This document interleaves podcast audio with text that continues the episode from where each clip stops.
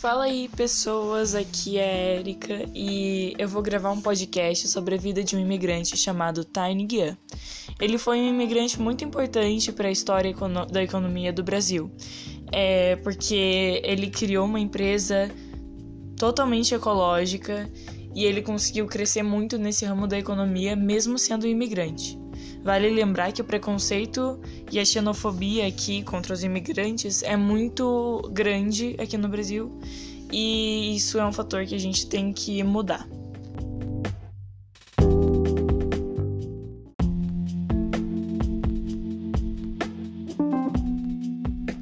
Antes de eu falar sobre como o Tai chegou no Brasil, vale ressaltar sobre a situação em que ele estava antes de chegar aqui, né?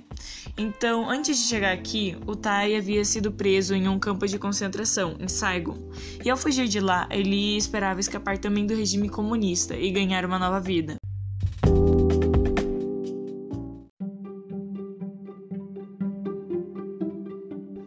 Partir de agora, meus caros telespectadores, eu vou falar sobre como Tai chegou aqui no Brasil e como foi sua vida a partir daí, que não foi nada fácil.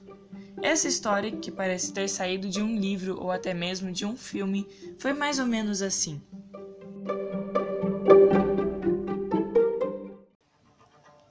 Tai foi resgatado em um navio petroleiro.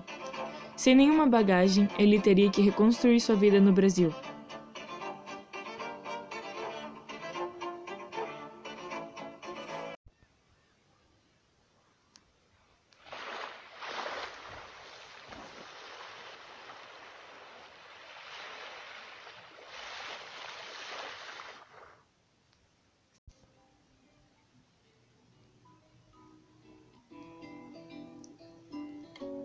Eu não sabia para onde ir, me sentia cego, surdo e mudo naquele lugar totalmente novo.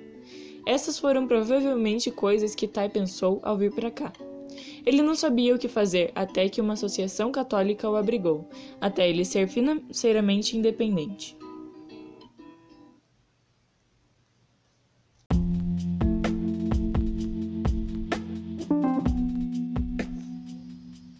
Trabalhando em um banco, nosso protagonista imigrante conseguiu bastante dinheiro para que ele pudesse viver sozinho, sem apoio da instituição.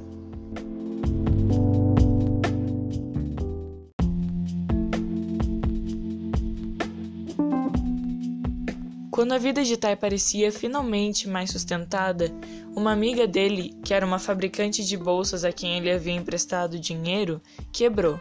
E com isso é, houve aquela dívida que ela só conseguiu pagar metade e ficou faltando dinheiro. Como o Tai era muito generoso, ele decidiu trabalhar para pagar essa própria dívida. Então ele começou a vender as bolsas da mulher no bairro. E a partir dali ele conseguiu vender em 15 dias todo o resto do estoque que tinha sobrado e ele conseguiu, além de pagar a dívida, mais dinheiro. Com isso, ele pensou em abrir sua própria empresa e ele criou novos meios mais sustentáveis. E daí surgiu mais a sandália, e daí teve as bolsas de pneu, e com isso a empresa de Tai foi crescendo.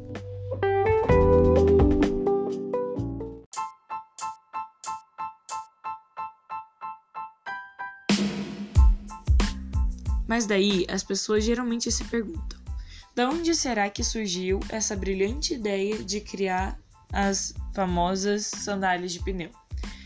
O Tai se inspirou na, para a criação das sandálias é, nos guerreiros Vietcongues, que usavam tiros de pneus nos pés na Guerra do Vietnã, o que simbolizou resistência e luta. Para Tai, isso foi uma ótima maneira de se remeter ao seu país.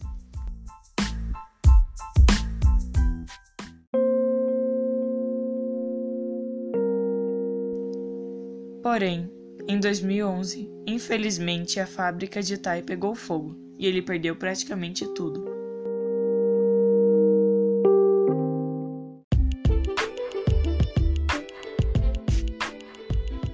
Mas mesmo assim, ele voltou com tudo e deu a volta por cima. Ele restabeleceu seu lucro e hoje em dia ele faz várias exportações para vários continentes, inclusive aqui dentro do Brasil,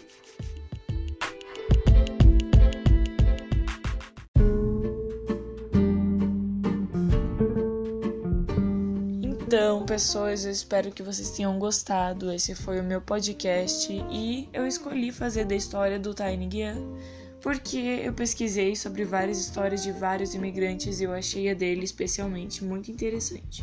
Então, correndo atrás, eu consegui várias informações e eu montei esse podcast. É, eu acho que o Time merecia um prêmio, porque ele representa todo esse orgulho que o imigrante tem que ter por ele é, dar a volta por cima de vários problemas que eles enfrentam a chegar aqui é, e eu acho que o Tai representa tudo isso. Então, esse foi meu podcast. Tchau para vocês.